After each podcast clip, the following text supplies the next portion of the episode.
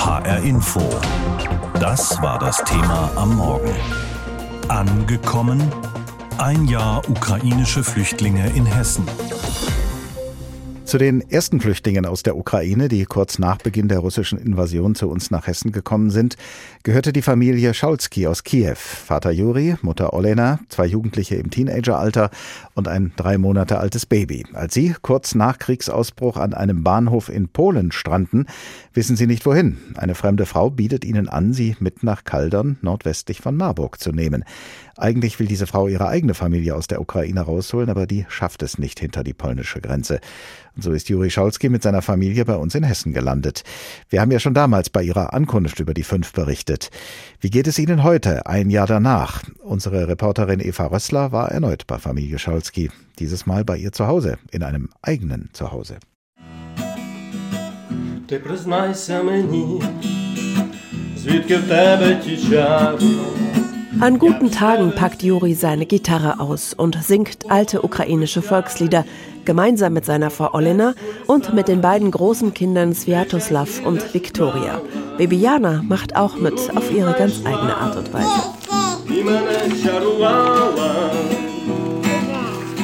Mittlerweile wohnen die Schaulskis in einem älteren Haus in Marburg-Werder. Die großen Kinder gehen vormittags in die Integrationsklassen zum Deutschlernen. Baby Jana ist seit kurzem für ein paar Stunden am Tag in einer Krippe. Und Olena kann endlich, so wie Juri, Deutschkurse besuchen. Hallo, ich heiße Juri. Äh, Ich spreche ein bisschen Deutsch. Äh, Danke schon. Seit Ende letzten Jahres hat Juri mit Anfang 50 einen Minijob bei der Sparkasse Marburg-Biedenkopf. In der Zentrale in Marburg berät er ukrainische Kunden. Für die Personalverantwortliche Michaela Weiser ist Juri eine große Unterstützung. Der macht das in Verbindung mit einem Betreuer und macht Kontoeröffnungen. Wenn er der deutschen Sprache mächtiger wird, dann könnte man sich schon vorstellen, auch einen Ausbildungsplatz als Bankkaufmann anzubieten. Ob er das auch möchte? In Kiew hat Juri die Kulturbehörde für die Region Kiew geleitet. Seine Frau Olena ist gelernte Sozialpädagogin. Was für sie hier im ruhigen Marburger Stadtteil Werder am komischsten ist, da muss Olena lachen. Wenn sie, wenn sie rausgegangen sind, dass auf der Straße halt wenig Leute waren. Und das hat sie immer so ein bisschen verunsichert. Ja. Aber wenn sie das irgendwie braucht, dann nehmen sie die ganze Familie und gehen in den Supermarkt, wo ganz viele Menschen sind und dann gehen sie in den Supermarkt spazieren.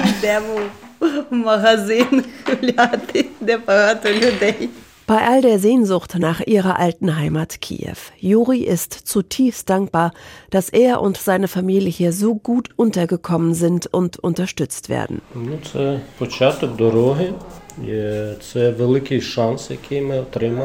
Er sieht so, dass es ist noch Anfang des Weges weil er will auch schaffen, hier auch zu arbeiten, weil ich finde, dass Arbeit ist auch ein großer integrativer Schritt und das gibt einem ein sehr gutes Gefühl, ein sehr gutes emotionales und ähm, geistiges Gefühl. Familie Schaulski ist gekommen, um zu bleiben. Das sehen auch die beiden großen Kinder Viktoria und Sviatoslav so. Sagt das die Leute hier? Sie finden die Busse ganz toll. und auch die Schule. Und es gefällt ihr auch Deutsch zu lernen, obwohl es schwierig ist. Aber im Großen und Ganzen kann sie sagen, es gefällt es hier. Mir gefällt also Menschen hier auch. Hier, hier besser als in der Ukraine. Was ich kann noch sagen. Vielleicht ist dem auch gar nichts mehr hinzuzufügen. Baby Jana wird sich an ihren Geburtsort Kiew und an ihr Heimatland wahrscheinlich gar nicht mehr erinnern können. Sie wird komplett hier bei uns in Hessen aufwachsen und hoffentlich ihr Glück finden. So wie die ganze Familie Scholz.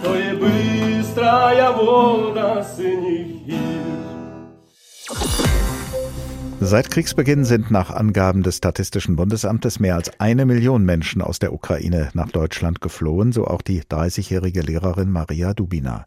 Sie ist mit ihrem neunjährigen Sohn und ihrer dreijährigen Tochter zu uns nach Hessen gekommen und arbeitet mittlerweile an einem Gymnasium in Weilburg, wo sie auch dringend gebraucht wird, denn als Deutschlehrerin bringt sie nun geflüchteten ukrainischen Kindern unsere Sprache bei. Vor der Sendung habe ich mit ihr gesprochen, und zwar zuerst über den Tag im vergangenen Jahr, an dem sie beschlossen hat, aus der Ukraine zu fliehen. Das war 1. März. Das Schwierigste war die Entscheidung, mit den Kindern aus der Ukraine hinauszufahren. 28. Februar bin ich schon einmal mit den Kindern probiert, losgefahren. Aber das war moral sehr schwer. Die Kinder haben geweint und ich auch. Deswegen bin ich zurückgefahren.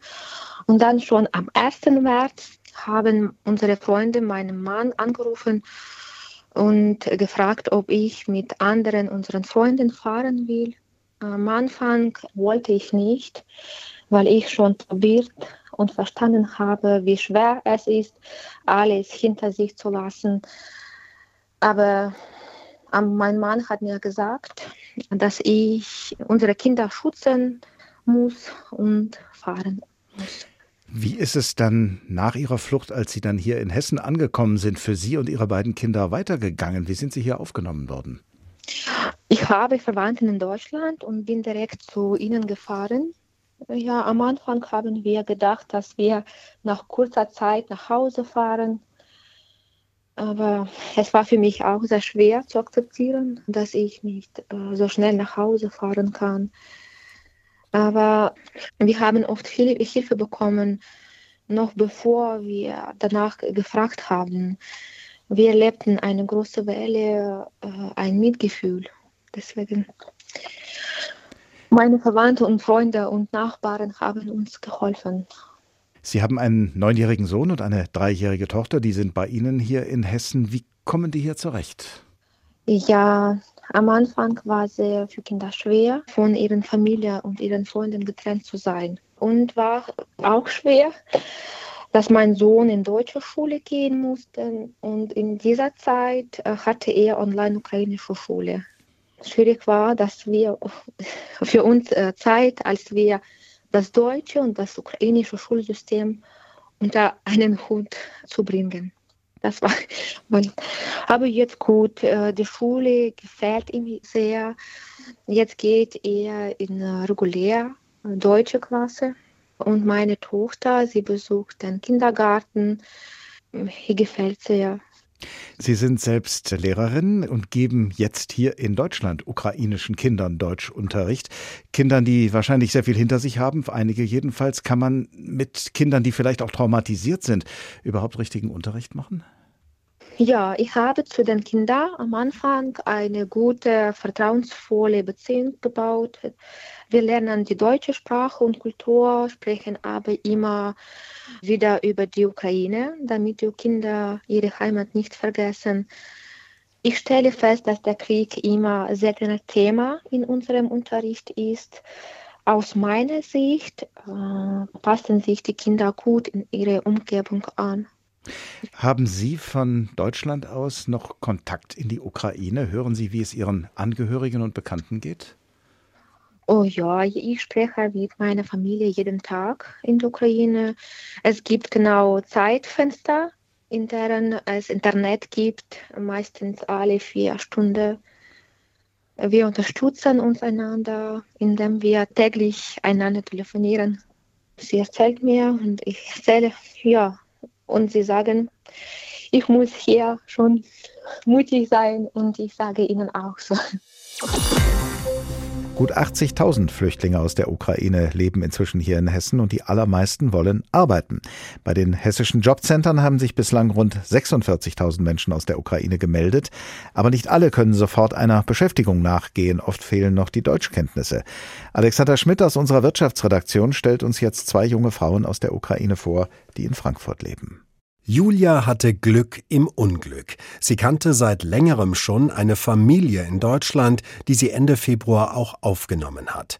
Die junge Frau war alleine aus der Ukraine geflohen, stand unter Schock. Ich war so verloren und ich wusste eigentlich nichts, was, was soll ich denn weitermachen, also was passiert, also welche nächsten Schritte muss ich äh, dann weitermachen. Julia stammt aus Dnjepr, der viertgrößten Stadt der Ukraine, hatte Sprachen studiert. Hier in Frankfurt wandte sie sich an das Ukrainian Coordination Center, eine Anlaufstelle der Stadt, und wollte so schnell wie möglich arbeiten.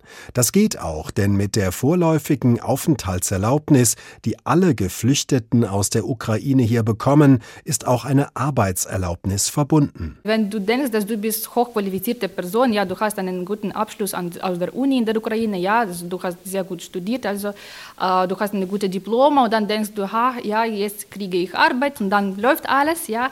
Aber dann, wenn ich habe die Realität gesehen, ja, habe ich erfahren, dass es ist nicht so einfach. Etwas überrascht war die junge, hochqualifizierte Frau, wie bürokratisch und zeitraubend die vielen Schritte hin zu einem Job in Deutschland sein können. Also ich war manchmal schon, ich dachte, oh mein Gott, das ist verrückt einfach, ja, weil das ist so viele Papiere braucht man nur zum Bewerben und sowas, ja, also das war sehr, sehr ähm, schwer für mich. Erstmal, weil du kriegst alles digital, ja, kannst du alles in fünf Minuten kriegen, das war's, ja. Und hier musst du manchmal Wochen warten. Der Wettbewerb um interessante Jobs, die halbwegs gut bezahlt sind, sei hart, sagt Julia. Sie arbeitet jetzt als Dolmetscherin für die Stadt Frankfurt.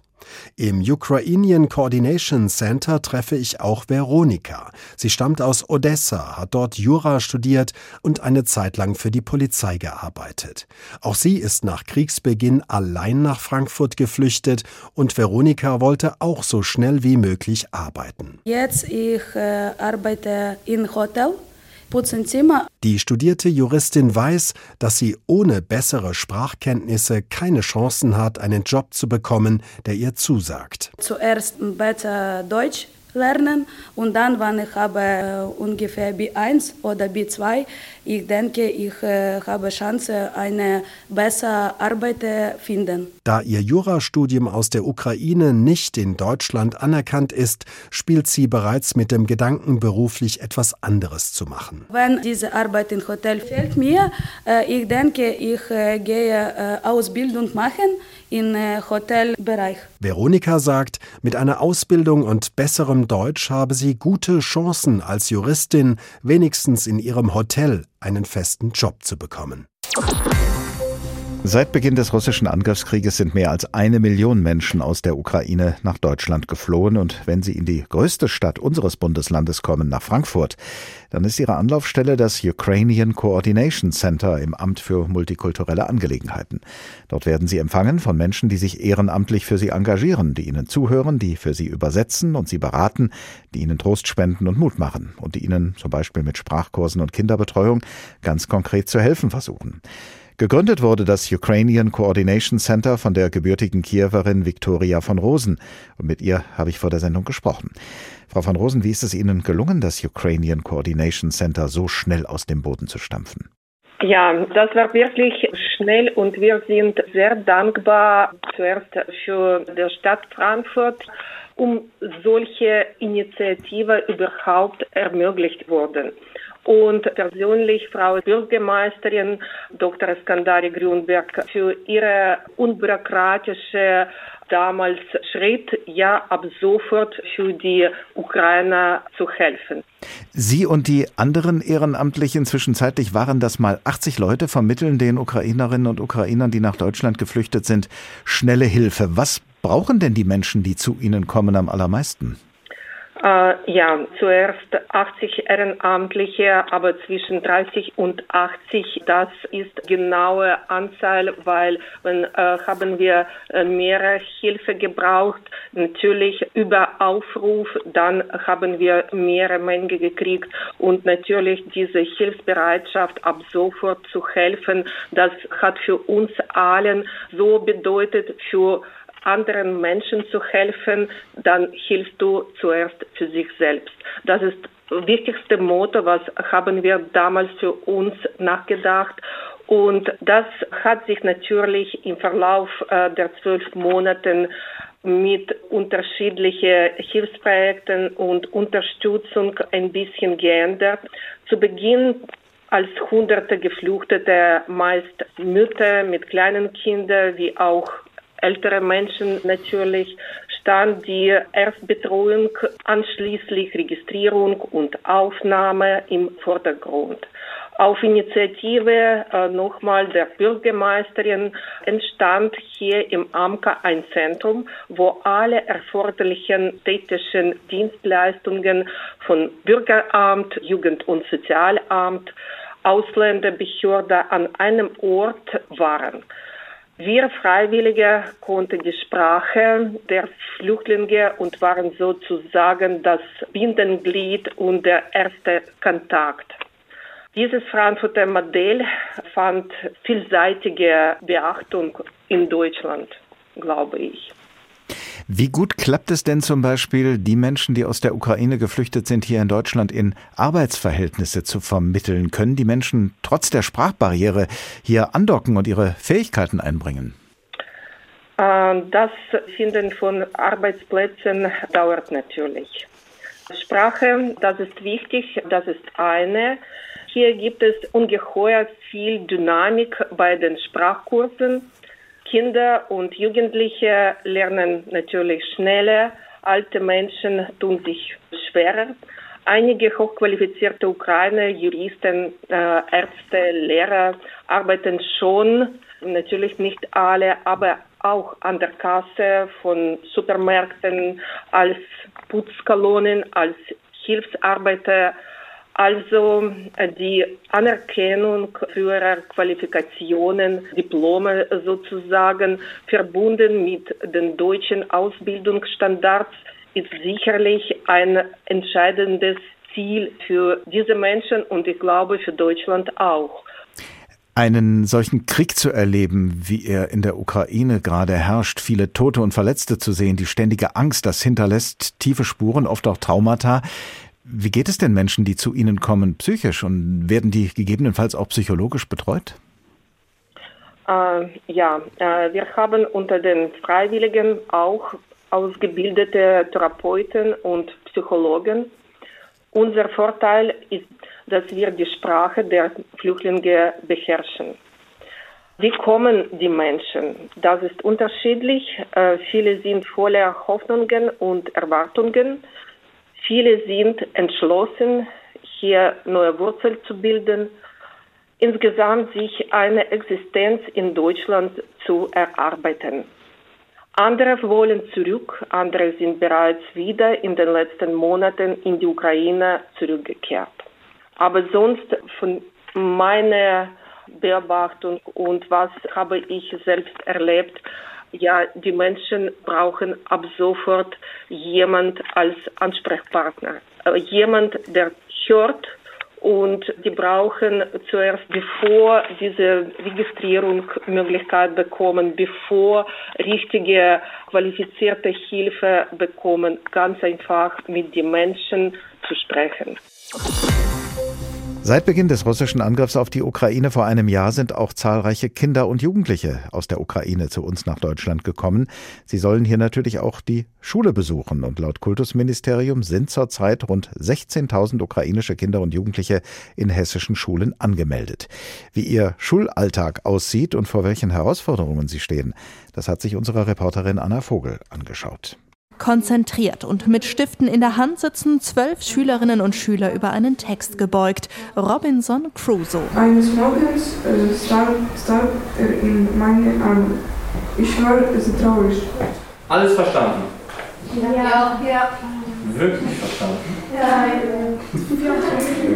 In den Intensivklassen an der Bensheimer Geschwister-Scholl-Schule geht es erst einmal ums Deutschlernen. Die Jugendlichen kommen aus ganz unterschiedlichen Ländern, auch aus der Ukraine. Ich heiße Sarah, ich bin 15 Jahre alt. Ich wohne in Zaporizhia. Ich heiße Vulat, ich bin 13 äh, Jahre alt. Ich bin Daniel. Seit fast einem Jahr sind die drei nun an der Geschwister-Scholl-Schule, erzählen sie. Inzwischen würden sie mehr, aber längst nicht alles verstehen.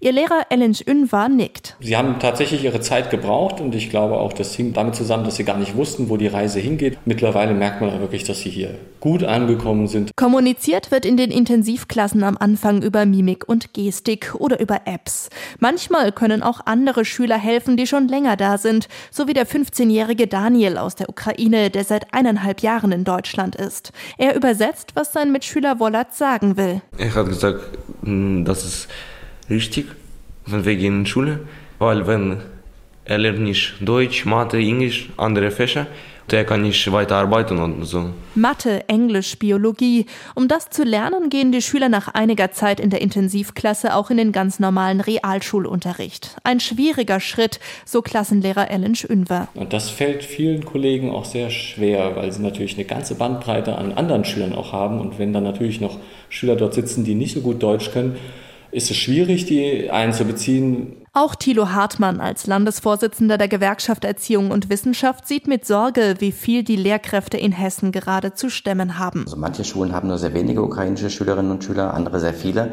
Die Probleme sind aber überall ähnlich. Also wir brauchen dringend natürlich einfach mehr Lehrkräfte. Wir brauchen kleinere Klassen, um eben mehr Zeit für jedes einzelne Kind zu haben. Viele ukrainische Jugendliche bräuchten etwa psychologische Betreuung, an der es mangelt. Dazu kommen schwierige Lebensumstände in den geflüchteten Unterkünften und ein großes Kommen und Gehen, sagt Katharina Mitgau als Leiterin des Bereichs Deutsch als Zweitsprache mit Blick auf ihre ukrainischen Schüler in Bensheim. Jeden Einzelnen zu begleiten und jedem Einzelnen gerecht zu werden, ich glaube, das ist ähm, das, wo wir vielleicht am ehesten dann auch hin und wieder scheitern.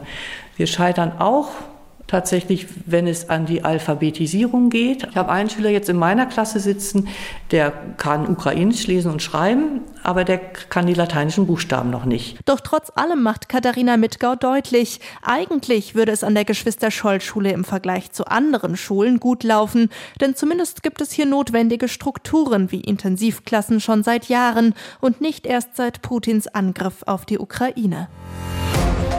HR Info das Thema. Wer es hört, hat mehr zu sagen.